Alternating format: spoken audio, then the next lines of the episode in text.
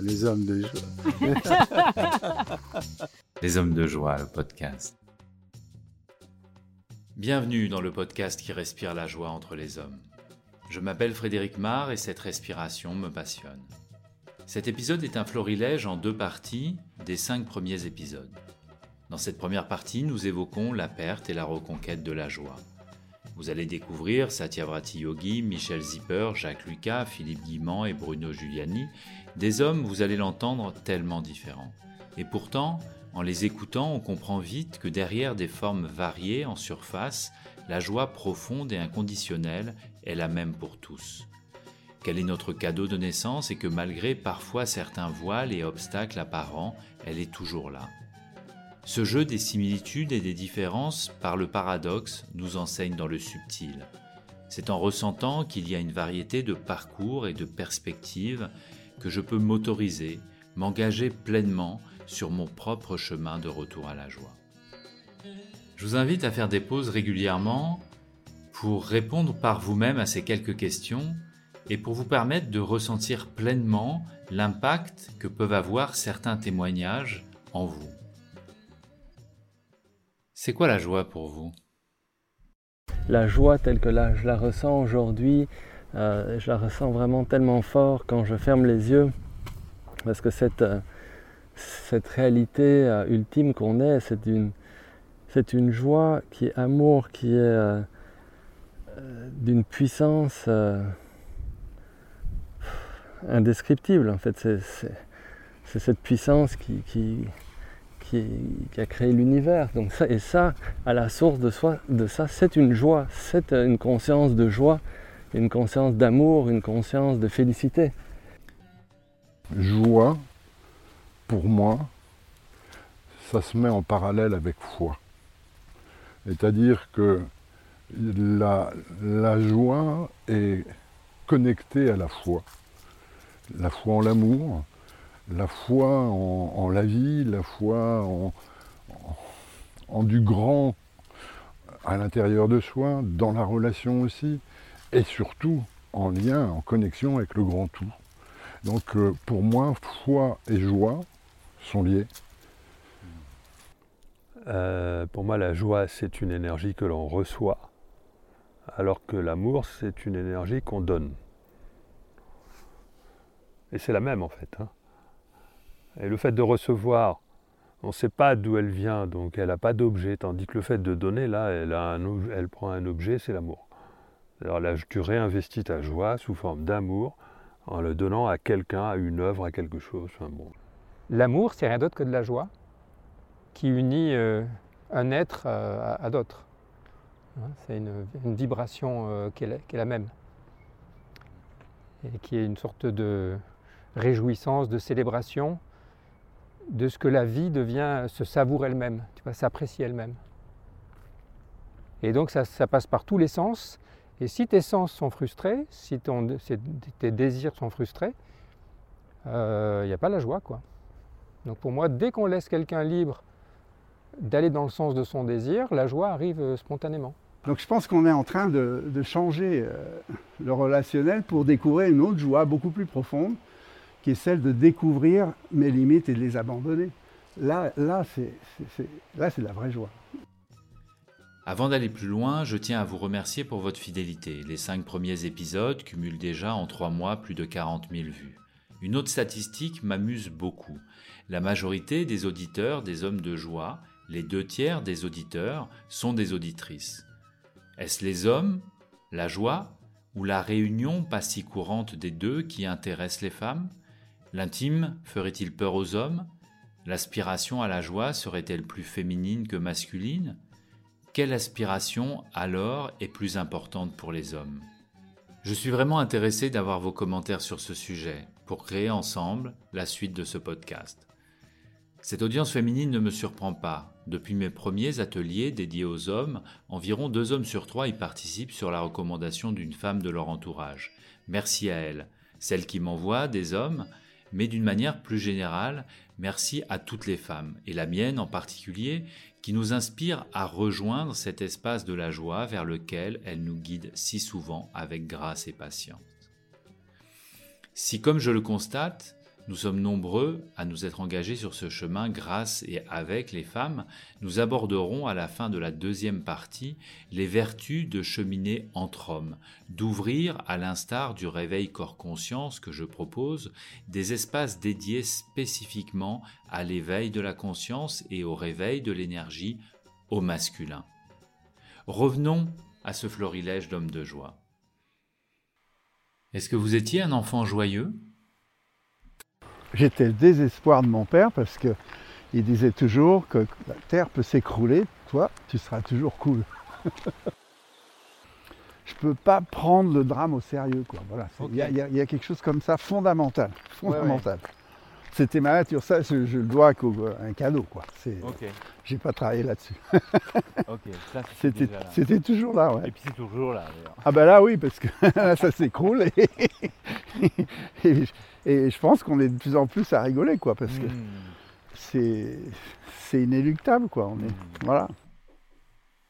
Est-ce que vous pouvez invoquer un souvenir d'enfance vous étiez particulièrement en joie et qui vous connecte à cette euh, énergie maintenant Euh, Ce qui me vient euh, tout de suite à l'esprit, c'est quand j'étais petit, j'avais peut-être 2-3 ans, puis je grimpais, enfin peut-être pas 2-3 ans, mais dès que j'ai pu grimper aux arbres, donc peut-être 3-4 ans, je sais pas, j'ai marché assez tôt, mais j'adorais grimper aux arbres. Et il y avait comme une découverte sensorielle et une sorte de liberté de pouvoir euh, monter sur les arbres. Et ça, c'était vraiment euh, des moments de, des moments de, vie, euh, de joie, euh, de légèreté, euh, de fluidité euh, que j'aimais beaucoup. En fait, quand j'étais euh, euh, quand j'étais euh, vraiment petit, quand j'étais enfant, j'adorais bouger. Et le, le fait de bouger, de, de courir, euh, de, pouvoir disposer de, de ce corps, des sensations, c'était quelque chose qui me rendait euh, vraiment joyeux, qui me mettait en joie. Mm. Euh, ça, c'est un souvenir qui, qui me vient à l'esprit. Et puis, l'autre chose qui, qui, me vient à l'esprit, c'est quand ma maman me lisait des histoires avant, euh, avant de dormir. Alors euh, ça, c'est une joie, mais c'est plus imprégné de douceur, euh, de sécurité. Ce sont des moments très joyeux mais pour, pour moi, c'était vraiment une période de vie où je dirais que la conscience de, de moi-même, elle était là, mais elle était pas, elle était encore très liée, très connectée au vivant. Donc il y avait une sorte de fluidité naturelle, il n'y avait pas encore euh, plus cette construction un peu plus euh, mentale de mon identité. Et il n'y avait pas non plus euh, peut-être quelque chose qui, observait ou qui avait besoin de se protéger. C'était juste, il y avait une fluidité vivante en fait. Et ça, c'était très joyeux. J'ai l'impression que c'était joyeux aussi parce que j'ai j'ai eu la chance de grandir dans un, dans un environnement euh, sécuritaire en fait. Donc j'étais aimé par mes parents. euh, donc voilà, c'était là. Il y avait une joie qui émanait aussi de- du fait d'être dans un environnement aimant. Non, enfant, euh, j'ai cherché hein, depuis que je sais que. non, sans blague, hein, je, euh, je n'ai que des souvenirs de tristesse. Alors, euh, je ne suis pas euh, abattu de tout ça, hein, j'ai- bien sûr, j'ai- travaillé, puis il y a quand même eu, euh, à un moment donné, des switches. Mais euh, bon, le contexte familial, le, le manque d'amour, le, le- euh, non, non, non, enfant, non. Mon premier souvenir remonte peut-être à 15 ans, euh, de vraie joie. hein. Mhm. Quand je parle de joie, c'est vraiment euh, quelque chose qui remplit, euh, qui me remplit l'être, qui me, qui me fait vibrer. Alors bon, euh, c'est après avoir fumé un pétard avec mon frère, un des, un des tout premiers pétards que j'ai fait. Et à un moment donné, j'ai senti de l'amour. Et j'étais dans une exaltation. Je me disais, il faut aller dire aux gens Donc euh, j'avais envie de partir dans la rue et de leur dire qu'on était tous frères et sœurs, que c'était beau, etc. etc. Ça a été un, moment euh, très dense, bon, très mystique, sûrement influencé par euh, donc, le, le hashish ouais, ou l'herbe, mais en tout cas qui en termes d'expérience a été assez fondateur d'un repère de ce qu'est la joie euh, Ouais, le jour où j'ai appris à nager, je pense. Pas que ce jour-là, mais les, les, vacances que je passais euh, sur la côte d'Azur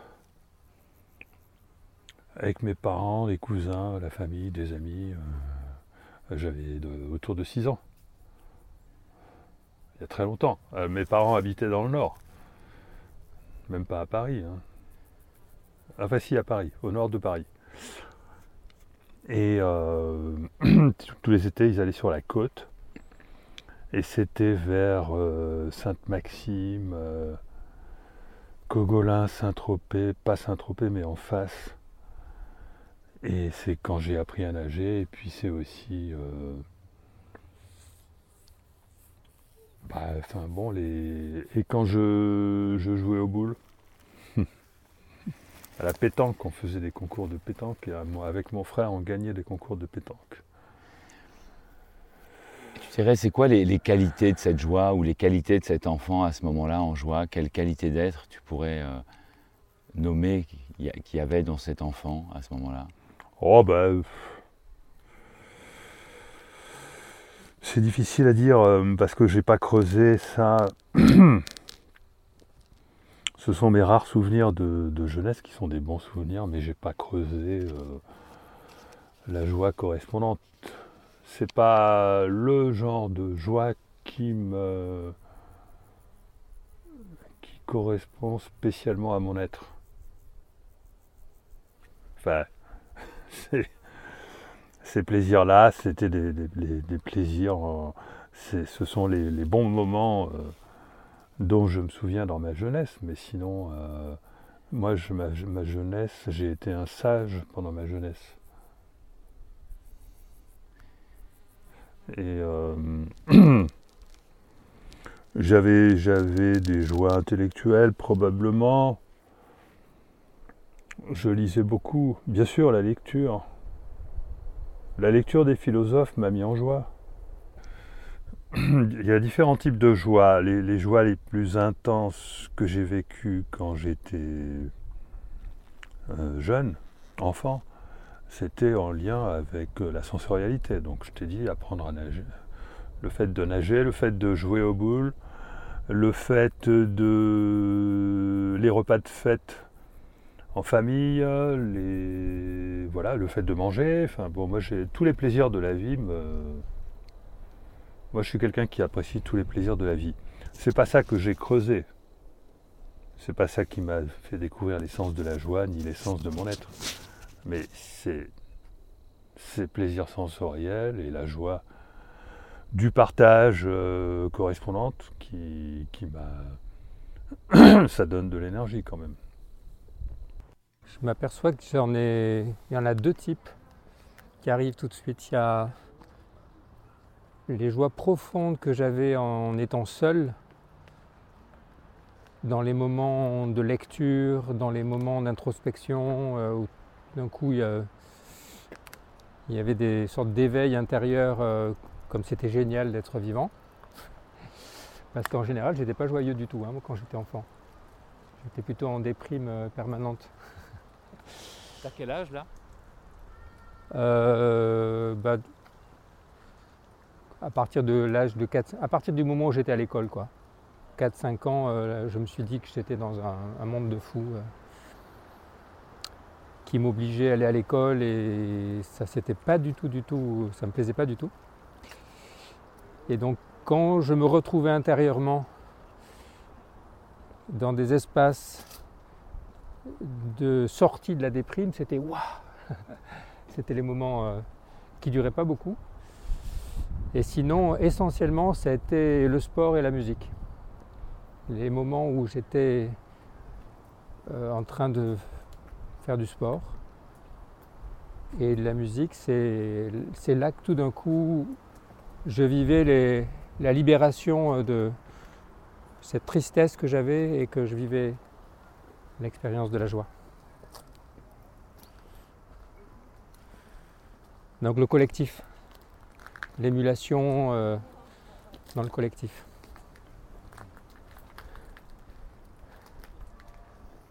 Parce que j'ai fait, j'ai commencé à faire du piano quand j'avais 5-6 ans. Donc le fait de jouer du piano, de chanter, puis après la guitare, et dès que je me retrouvais dans l'espace de chansons et de et d'allégresse, de, la fête, tout d'un coup la joie arrivait. Si je regarde bien, j'ai une grande joie qui illumine mon enfance, c'est euh, vers l'âge de 5 ans, où euh, dans la cour de l'école, euh, tout d'un coup, je me suis éveillé au fait que j'étais un être spirituel, conscient, libre, et que tout ce monde autour de moi était une sorte de décor où je voyais que tous les autres dormaient. Autant les adultes que les enfants qui vivaient mécaniquement. Et donc ma plus grande joie d'enfant, c'est quand je me suis aperçu qu'il était possible de vivre cette euh, euh, joie intérieure qui ne dépendait pas de l'extérieur. Et donc ça, ça a duré une sorte de petite illumination qui a duré quelques minutes. Et toute ma vie, j'ai essayé de retrouver cet état. Dès que j'étais dans le jeu, que ce soit le sport, l'art ou la connaissance, à partir du moment où j'étais libre de laisser mon impulsion euh, se déployer, Dès qu'il y avait du jeu, la joie était là.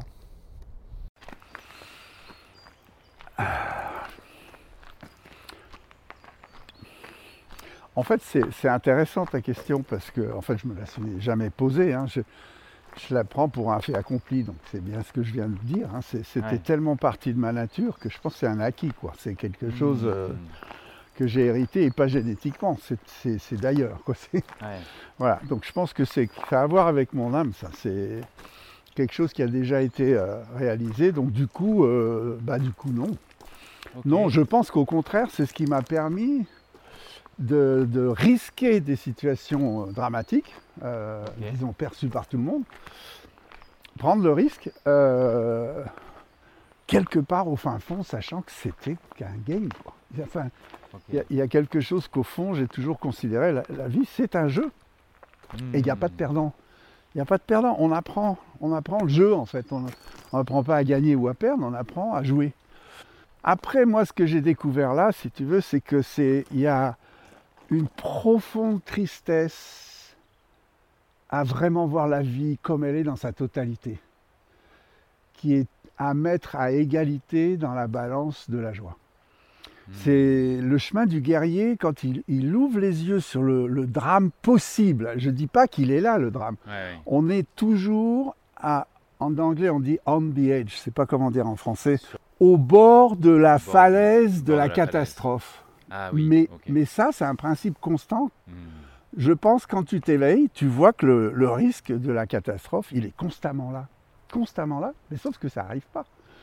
C'est ça qui est phénoménal. Hmm. Ça n'a jamais arrivé parce que même si on considère l'extinction des espèces, l'extinction d'une humanité, une civilisation qui s'écroule, les hommes qui disparaissent, patata, à la fin,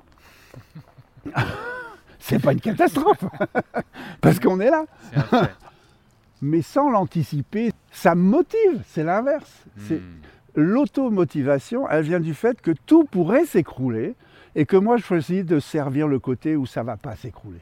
Voilà. Mais ce n'est pas une réaction, je ne suis pas réactionnaire à changer les choses à l'extérieur. Hmm. J'ai choisi mon parti de contribuer à la permanence et pas à ce qui peut s'écrouler. En gros, c'est ça. Parce que ce n'est pas non plus, je pense, si simple d'accepter d'être béni et de vivre en joie. Euh, du coup, ça, érase, ça, ça comment on dit, éradiquer. Ça rase euh, toutes les, raisons de ne de, pas être juste, d'être à peu près, de, pas, des excuses pour, euh, pour ces manquements, ces fêlures. Et en fait, on accepte les fêlures, comment on dit Les échecs. Les échecs. Euh, en fait, on accepte d'être en échec alors qu'il n'y a pas d'échec. Hmm. je ne peux pas accepter d'être en échec. Mais à tout moment, quand tout était au bord effectivement du gouffre, bah, j'étais pas dans l'échec. Oui. J'étais pas dans l'échec. Donc euh, c'est ça le sens de l'humour, c'est même aux moments les plus dramatiques, il y a un sourire intérieur qui te fait voir l'image en disant mais on veut me faire croire ça. Donc plus tu t'approches d'une expression extrême de la réalité, plus tu peux aussi réaliser que c'est une illusion parce que c'est tellement gros. Ou alors tu te fais bouffer parce que si tu y crois, tu es mort. Hmm. Voilà. Donc euh, il y, a- il y a quelque chose à croire dans l'essence de ce que je suis et pas dans toutes les projections qui se manifestent tôt ou tard par nos incohérences, nos limitations, parce qu'on en a tous, donc on va forcément euh, assister à des scènes qui Hmm. sont euh, qui sont pas possibles, quoi, Hmm. et qui nous concernent, parce qu'elles renvoient à, à- à l'écho de, des conséquences de notre positionnement. Mais après, tu peux aussi réaliser que ça, c'était pas moi.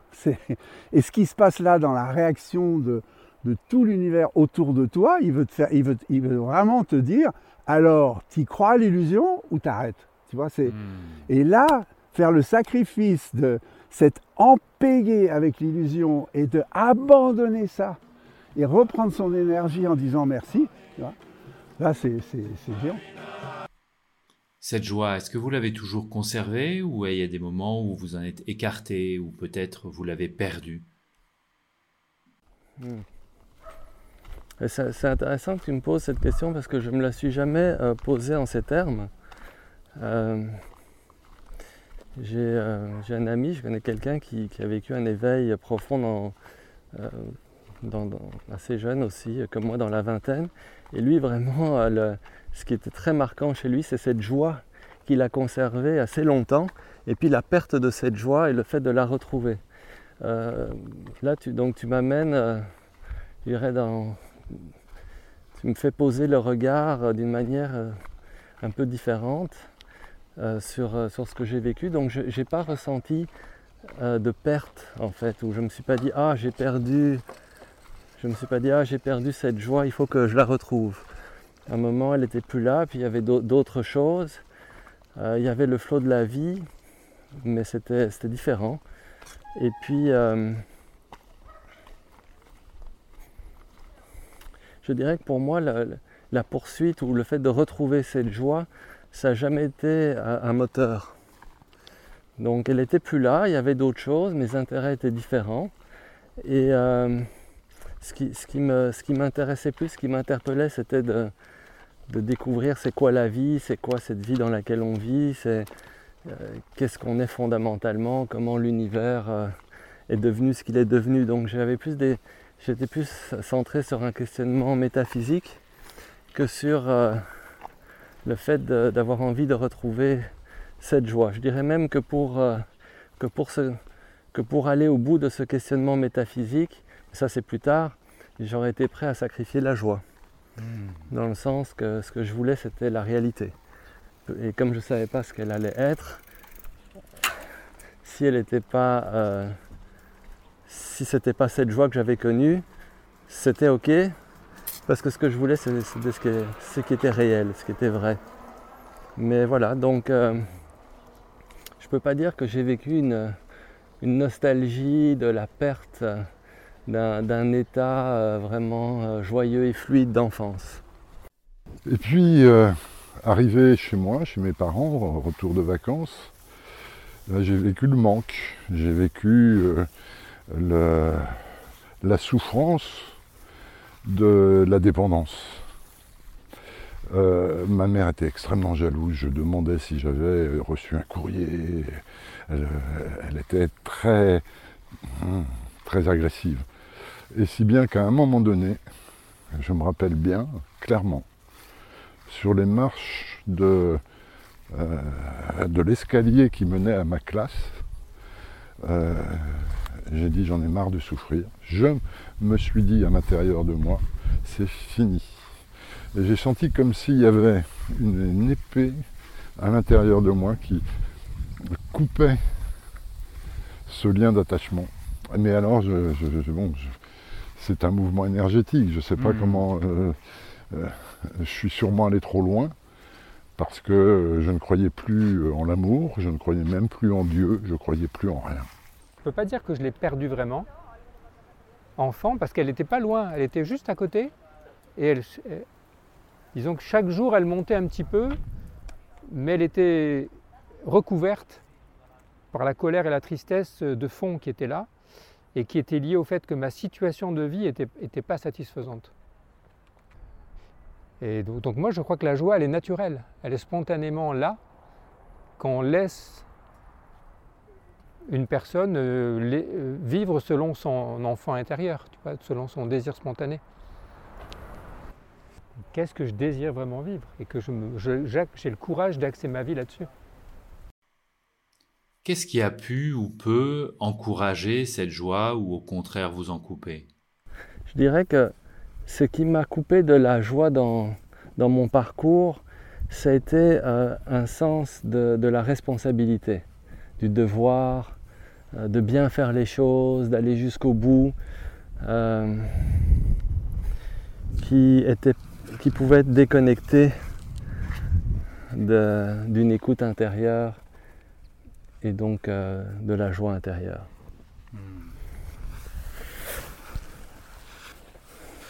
Peut-être aussi le,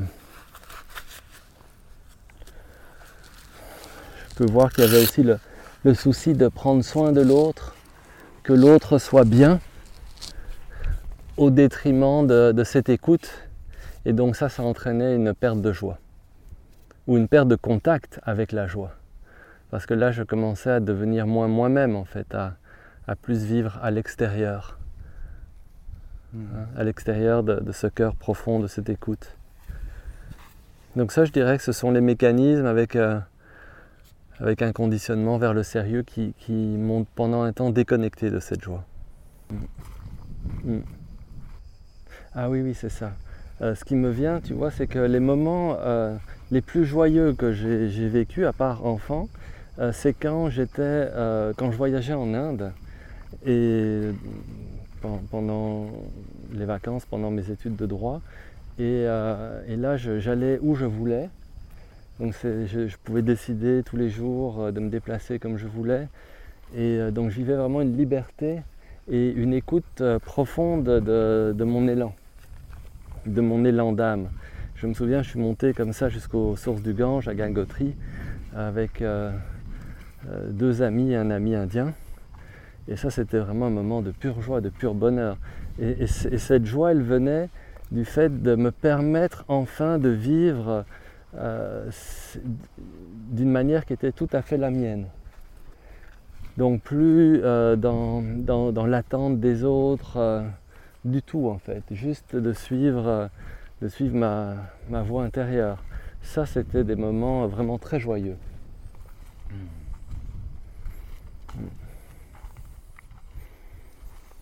Donc finalement, pour répondre à ta question du début, je dirais que j'ai trouvé la joie la joie infinie sans la, sans la chercher.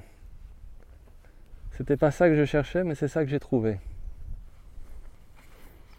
C'est la joie d'être sans plus aucune histoire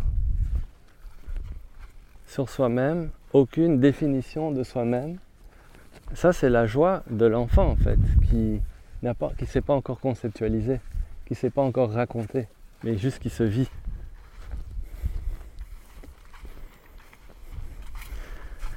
il y a vraiment un paradoxe comment on arrive à contenir cette joie sous des couches euh, mentales et émotionnelles et de sensations physiques ou d'énergie plus subtile, mais c'est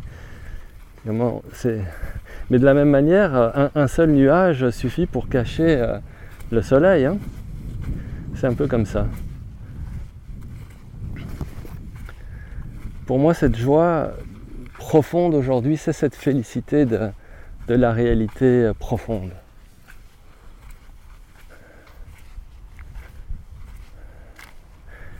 Et les moments où je la sens le plus, c'est dans c'est quand l'attention se dépose dans le silence.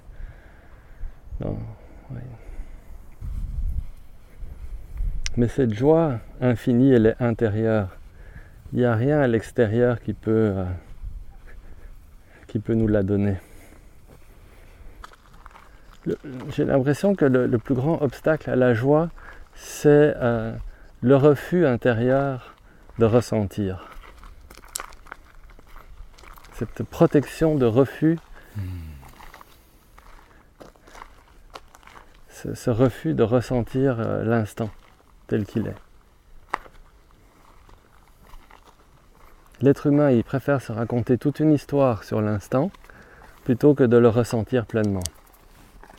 Donc Oui. non seulement il ressent pas l'instant tel qu'il est, il se raconte une histoire, puis il appelle ses copains ou sa femme pour raconter l'histoire.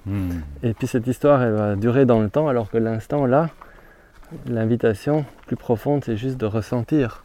Qu'est-ce qui est là Qu'est-ce qui est touché Euh, la, la conscience, notre vraie nature, elle est d'une sensibilité euh, euh, infinie, mais qui, on croyait, a appris à se protéger.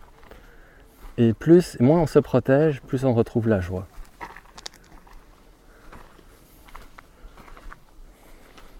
La joie d'être, la joie d'être, euh, d'être soi, la joie d'être la vie, la joie d'être, euh, de ressentir. La, la joie, ça, c'est- c'est- ça- ça passe par le fait de ressentir avec grande sensibilité ce qui est là. C'est comme ça que la joie se, se goûte. Parce que si on est anesthésié, comme dans, un scaphandre, c'est difficile de, trouver la joie. Ce qui me vient, c'est que la vie, elle est, je l'ai dit tout à l'heure, elle est éminemment joyeuse. Mais dès qu'on l'enferme, on commence à se prendre pour quelqu'un, à se raconter une histoire sur nous-mêmes, à faire référence au passé. Alors euh, l'attention se, rétrécit, hein, se focalise sur quelque chose de plus petit. Mais la joie, elle est toujours là. Donc j'ai l'impression que c'est plus euh, de se mettre dans des conditions extérieures qui favorisent cette connexion ou de les attendre de la vie qui les propose qui m'amène ça, plus que euh, quelque chose qui viendrait de la force de mon biceps ou de, Hmm. de mes biceps mentaux ou, euh, ou autre. La joie, elle vient sans effort, elle est là. Alors, il faudrait prendre en référence euh, une ou joie ou une autre. Hmm. Bon, il y a des points communs. Le point commun, pour moi, c'est la connexion. Hmm. C'est vraiment la connexion. C'est, euh, il y a une reliance. Il y a une reliance à- bon, euh, si je prends mon rêve euh, euh, avec ma mère et ma grand-mère, là, c'est une reliance à la lignée des femmes, à la lignée, à, la lignée des, des- femmes et des mères dans, dans, euh, mon histoire. Si je prends euh, ces synchronicités euh, avec euh, euh, bon, mon père, c'est euh, bon, euh, euh, sentir d'être euh, d'être aimé du Père. Bon. C'est la joie d'être relié à plus grand que moi. Alors ça peut être relié à nous, ça peut être euh, nous, toi et moi, là Mm. maintenant, Euh, ça peut être euh, moi et l'arbre quand je suis seul. J'aime beaucoup la malice. Ah, voilà une autre qualité de la joie. ouais, ouais, Bah oui, Eh oui, oui, je, je- prends beaucoup de plaisir dans l'animation parce que il y a plein de malice. Plein de malice. Je, sais, je, joue gentiment hein, avec euh, leur résistance, leur peur, leur. euh, et, euh, et, et- et- j'ai confiance dans la renommée que je peux avoir dans ce domaine pour que les hommes essayent, testent, même s'ils ont ah ben, quand même, ils nous disent de le faire. D'autres l'ont fait avant nous, et puis euh, bon, euh, allez, j'essaye, et ça marche. Et ça, ça, ça- tu vois, il y a, il y a un petit, un petit côté, euh, Jacques le malicieux. ouais, ouais, ouais, ouais, non, j'aime bien. Et cette joie, Hmm. tu parles de joie, Hmm. et pour moi, c'est ça la joie, c'est être, se sentir relié. Hmm. Et la reliance avec les humains peut m'apporter des joies, bien sûr, euh, avec les femmes en particulier, ou dans, dans le cadre de mes stages, je me sens relié avec ces hommes qui me font confiance. Y a- on me reconnaît, on m'aime, on- et- et moi je donne le meilleur de moi. Et il y a comme un dialogue qui s'installe à partir de ça. Voilà pour moi ce que c'est que la joie, avec un grand J majuscule. Alors bien sûr, à certains moments, je peux être joyeux sans raison apparente, parce que c'est la joie qui est là. Euh, c'est ce qui domine, je me sens, euh, joyeux, je me sens euh, donc prêt à faire des, petites, des petites boutades, à être dans, du, jeu, enfin bon. Mais en tout cas, c'est pas tributaire d'avoir quelque chose en termes de matériel. C'est, de l'ordre de la connexion, ça peut se passer sans juste un regard. Ça m'est arrivé aussi de sentir la joie en regardant quelqu'un dans les yeux, de se reconnaître. Et c'est même pas que ça pétille, c'est un puits qui s'ouvre et une connexion qui se passe. Oui, de toute façon, euh, maintenant, j'ai compris que l'être euh, est lié à la joie. C'est-à-dire que si tu n'es pas euh, relié à qui tu es, si tu n'es pas qui tu es en faisant ce qui, te met en joie, ben non, tu n'as pas la joie. C'est-à-dire que, bon, même pour le sensitif, se laisser aller à, à la vie, tout simplement. Donc, euh, c'est une qualité d'être. la joie liée aux capacités créatives, elle concerne aussi beaucoup de monde, parce que les gens en général, euh, leur source de joie, c'est leur source de créativité. Là, ça concerne aussi beaucoup de monde. Je ne suis pas du tout le seul à être en joie parce que j'arrive à me réaliser. Quoi. Toutes les personnes qui réussissent, qui arrivent à se réaliser, ça peut être dans la cuisine, dans n'importe quoi, dans le fait de faire du parapente, etc. Toutes les personnes qui, réussissent à se réaliser en se surpassant éprouvent la, joie. Et ça, c'est une qualité d'être aussi. Puisque ça veut dire qu'on est aligné avec euh, qui on est.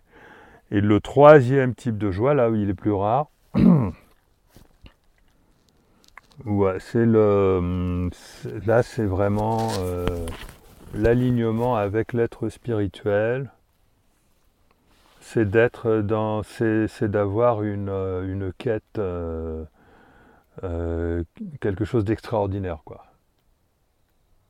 C'est la quête de l'extraordinaire, la quête de ce qui nous manque pour mieux comprendre la réalité, pour arriver à passer un seuil qui va nous permettre, euh, par exemple, euh, par les temps qui courent, d'aller vers le nouveau monde.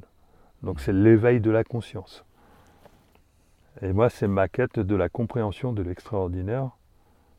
Là, c'est quand même plus rare, mais c'est ma source de joie principale aujourd'hui. Hmm.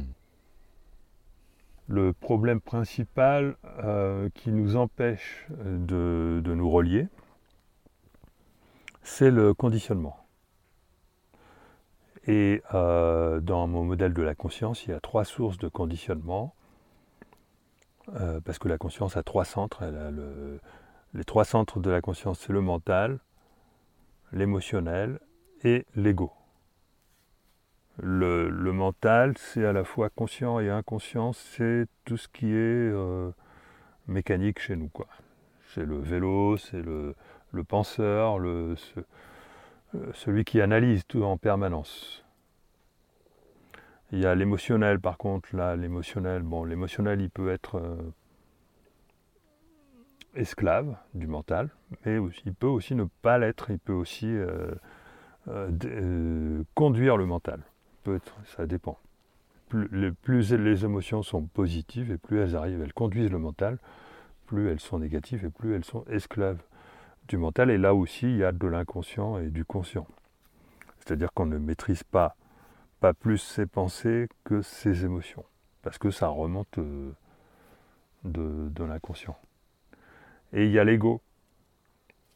L'ego, c'est uniquement le conscient qui fait la synthèse des deux, qui dit je suis telle personne et, j'ai telle image à préserver, j'ai tels intérêts à préserver, euh, l'ego a un équilibre à préserver par rapport à la situation de la personne dans la société, son job, ses amis, sa femme, ses gosses, euh, ses possessions, etc. Ça, c'est l'ego.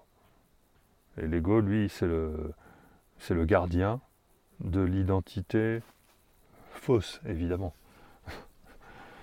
C'est le gardien de la, de la personnalité, de la fausse identité. Qui, est juste utile, elle est utile, cette fausse identité, cette personnalité. Mais ça ne correspond pas à l'être. D'accord? Eh bien, ces trois, ces trois aspects de la conscience sont trois sources de conditionnement.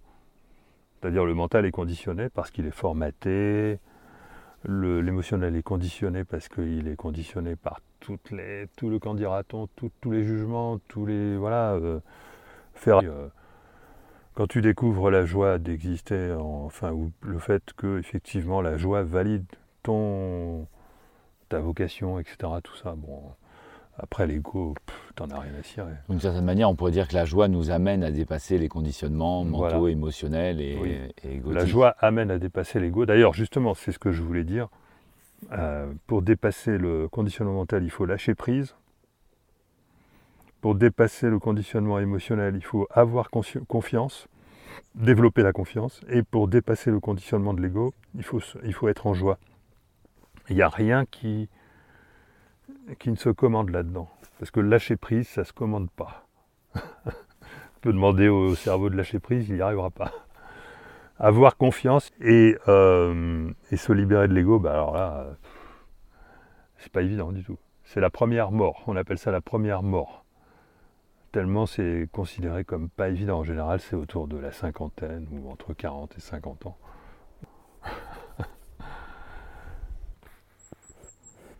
La joie, c'est automatique dès qu'on est déconditionné. Ou alors dès qu'on est sorti du corps, ce qui est un déconditionnement encore plus intégral. Mais il n'y a pas besoin de sortir de son corps. Hein. Il suffit d'être déconditionné. Et la joie devient automatique puisque c'est le conditionnement qui empêche. En fait, la question doit être posée dans l'autre sens. Dans l'autre sens. Absolument. J'allais la poser après dans l'autre sens, de dire voilà, qu'est-ce qui, quelles sont, au contraire, les, les, conditions en fait qui vont permettre de, de manifester la joie. On en a évoqué quelques-unes. On a évoqué le lien, la connexion à la nature. C'est ça, parce qu'en fait, je pense qu'un enfant, il est naturellement en joie, qu'on est naturellement des êtres faits de joie, et que c'est l'incarnation qui nous empêche de, l'incarnation d'une part et le conditionnement d'autre part. Parce que s'il n'y avait pas le conditionnement, on pourrait vivre joyeusement notre incarnation. Et le conditionnement vient euh, de la nécessité de vivre en société et du fait qu'on vit dans une société euh, prédatrice en fait. Hein. Donc euh, on vit dans un système prédateur où il y a, où il y a soi-disant les meilleurs et, ceux qui doivent être laissés sur le carreau. Et donc une société comme ça ne fabrique la peur, et le, conditionnement qui, vient du fait qu'on va tout faire pour euh, éliminer la peur. Donc euh, ça veut dire se fabriquer, euh, suivre les codes pour, être pour ne jamais avoir de problème. C'est-à-dire on raisonne trop en disant je ne veux pas avoir de problème. On veut se mettre en sécurité. C'est le boulot de l'ego, hein, c'est de se mettre en sécurité. Alors que pour vivre la joie, paradoxalement, il faut se mettre en insécurité. Ça, c'est très important, ça c'est quelque chose que j'ai toujours ressenti. Lorsqu'on ne se met pas en danger, lorsqu'on ne se met jamais en danger, on ne peut pas éprouver la joie. Moi, je pense que j'ai souvent éprouvé la joie parce que je me suis souvent mis en danger. On n'est pas fait pour vivre en sécurité. Voilà. Ça ne veut pas dire qu'il faut se mettre en insécurité parce que c'est quand même dangereux, mais il faut arriver à doser. Il faut trouver le bon équilibre. Dès que j'étais dans le jeu, que ce soit le sport, l'art ou la connaissance, à partir du moment où j'étais libre de laisser mon impulsion euh, se déployer, dès qu'il y avait du jeu, la joie était là. Donc j'ai vu le, le, point important pour moi de retrouver cette euh, liberté du joueur et du jouisseur d'aller vers, spontanément vers ce qui me donnait le plus de plaisir, de joie, de bonheur. euh. Très très vite, j'ai vu que c'était le- l'enjeu, quoi. Que le jeu était l'enjeu. C'est ça. Et que c'était euh, le vivre maintenant. J'ai vu, très vite, en enfant. En fait, j'étais très très vite philosophe. Tu de me poser la question pourquoi les gens sont aussi malheureux apparemment autour de moi? Et je voyais qu'ils ne suivaient pas les bonnes méthodes, alors que c'était si simple, par le jeu, par l'art et par un peu d'intelligence, de faire en sorte que tout le monde soit dans la joie. Mais par contre, j'y arrivais pas tout seul euh, quand j'étais enfant, et c'est qu'à l'adolescence, vers 14-15 ans, que là vraiment j'ai vécu mes grands, grands moments de joie. D'affirmation de ma liberté, quoi. Et j'ai une autre joie qui me revient, qui est super importante, c'est que j'avais une très très grande joie à vivre les moments euh, de famille, avec ma grand-mère, mon grand-père, un peu à la maison aussi, mais avec mes parents.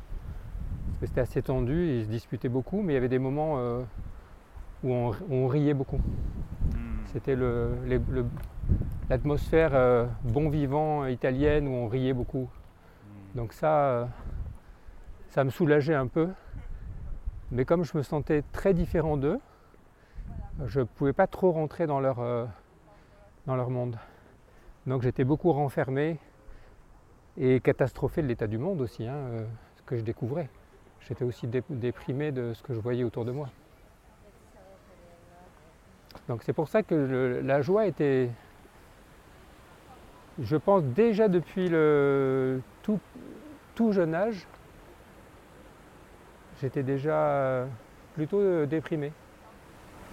Et en même temps conscient de ces moments joyeux et non joyeux. Ah ben, j'ai vu qu'il y avait la possibilité d'accéder à un état complètement différent et j'ai vu que c'était le but, qu'on était en vie pour atteindre ça.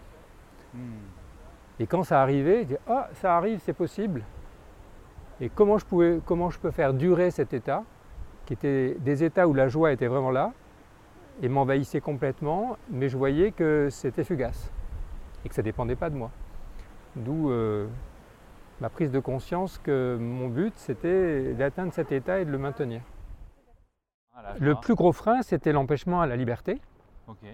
On m'obligeait euh, à travailler, euh, à apprendre des choses à l'école, par exemple, ça c'était horrible pour moi. Alors que par ailleurs, j'adorais apprendre et comprendre, mais librement. Euh, et c'est aussi que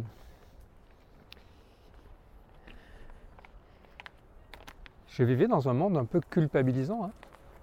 un peu culpabilisant d'aller vers le, le bonheur et la joie, c'était non, tu dois travailler, tu dois te soumettre. Euh, c'était un peu l'ambiance euh, encore euh, un peu judéo-chrétienne d'un côté, et puis après ma propre euh, sentiment de culpabilité, quoi. Hmm. Qui fait que je ne pouvais pas m'autoriser à être heureux parce que d'autres étaient malheureux.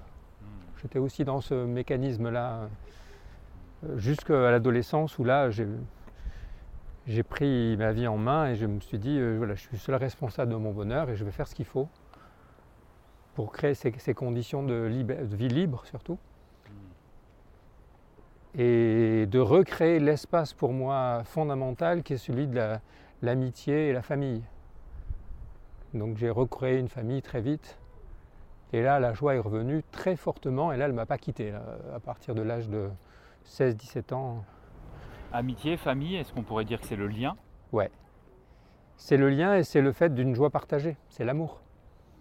Donc c'est surtout l'amour. Si tu as des liens qui ne sont pas dans l'amour, euh, tu peux avoir des liens d'attachement. euh. Donc moi, je suis très très sensible au fait qu'il y a une vibration joyeuse qui est en fait celle de l'amour.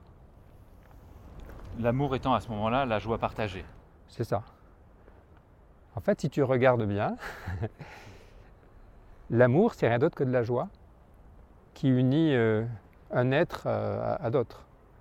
Hein, C'est une, vibration euh, qui, est la, même. Et qui est une sorte de réjouissance, de célébration de ce que la vie devient, se savoure elle-même, tu vois, s'apprécie elle-même.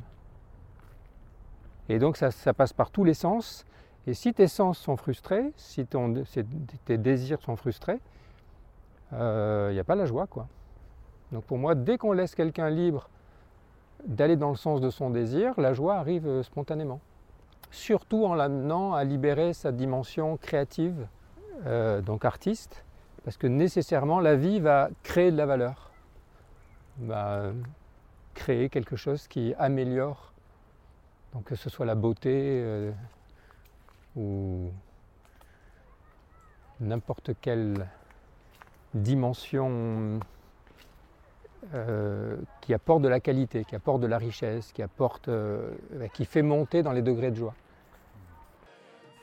Après, moi, je ferai une distinction entre euh, voilà, des circonstances heureuses où on est plutôt joyeux et à la limite même des fois indifférent ou, pas totalement awake, éveillé, éveillé avec une constance c'est ça. Qui est au fond du sac et que moi, c'est ça que je prends pour bliss. Quoi. Bien c'est, c'est, aussi, on peut dire, la chance. Quoi. C'est, c'est se sentir euh, que la vie te sourit, quoi qu'il arrive. Quoi. Il y a quelque chose au fond qui est, qui est toujours un grand sourire. Il y, a quelque chose comme ça. c'est, la vie, en fait, pour moi, je la vois vraiment tranchante et en même temps euh, gentille. C'est-à-dire qu'elle veut t'amener gentiment au-delà de tout ce que tu peux faire pour te limiter. et quelque part, quelque part, ultimement, elle ne donne pas le choix. Donc c'est où on comprend ce sens-là et, on accepte, et du coup on va la trouver cette joie. Parce que là on est dans le flot de la vie, on va avec ce que la vie demande. Du coup, pourquoi on ne serait pas euh, en joie avec ça? Hein, C'est quand on est en contradiction, en contravention avec ce que la vie veut pour nous, et qu'on pense qu'on va faire mieux ou différemment ou autrement, qu'il y a un saboteur qui se met là-dedans, dans l'inconscient, et c'est toujours basé, c'est une, fausse idée qu'on a de soi, c'est une illusion à cause qu'on se cache une peur. Je pense hmm. que l'ennemi de la joie, c'est la trouille. Hein. C'est la trouille. Ah je pense que c'est ça. Parce que ça, ça amène tout le monde à être victime, à se plaindre et, du coup à remettre la responsabilité sur les circonstances. Hmm.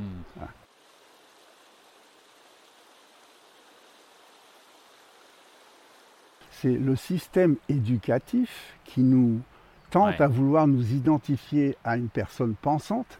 Hmm. Donc je suis ce que je pense et que tous les quotas, c'est lié sur mes, mes, résultats aux examens. Hmm. Euh, là déjà, il y a une source de dépression énorme parce que je, n'honore pas qui je suis. Et hmm. cette joie-là, ça ne fait pas partie du lot. C'est sûrement. Non, il faut des résultats. Il faut être capable de penser. Et on pense sans joie. Parce que je, vois les gens que j'ai côtoyés euh, qui étaient brillants intellectuellement, bah, finalement, ils trimballaient une, vraie tristesse euh, cachée. Hmm. C'est-à-dire qu'ils ne peuvent pas se l'avouer. C'est pour ça qu'ils créent des clubs, de, on pourrait dire des clubs de bien-être, euh, où on va surtout se jurer qu'on ne va jamais parler de notre manque de joie. Hmm. Donc on va créer de la joie distractive. Hmm. La joie, c'est comme les humoristes c'est la chute. La, joie explose dans la chute du paradoxe. Donc, tant qu'on est d'un côté, on ne va pas pouvoir être joyeux. Si on a hmm. pris un, on a pris un, a priori sur une définition de la réalité, on ne pourra pas rire. Hmm. Ah, Je pense que tout est nous rit au nez parce que tout est paradoxal si on ne peut pas s'ouvrir au paradoxe, on, est dans la prise de position, on est, on est unilatéral, on est d'un côté de la chose. On ne prend pas les deux. Hmm. Du coup, on ne peut pas rire. Pas vraiment. Ou alors on va rire, on, va être l'objet de, la risée. Hmm. là, c'est dur à prendre. C'est bientôt la fin de cette première partie. Vous pouvez retrouver l'intégralité du témoignage de chaque invité dans l'épisode spécifique qui lui est dédié. Dans la deuxième partie, nous retrouverons nos cinq invités pour aborder sous le prisme de la joie le jeu des polarités masculines et féminines, le couple amoureux conscient et pour finir les vertus de permettre aux hommes de cheminer en conscience entre eux. Si ces témoignages vous ont inspiré, partagez-les et recommandez les hommes de joie autour de vous. Les hommes de joie, les hommes de joie. Pour l'éternité, hein, pour l'infini. Pour les hommes de joie. Les hommes de joie. Les hommes de joie, le podcast.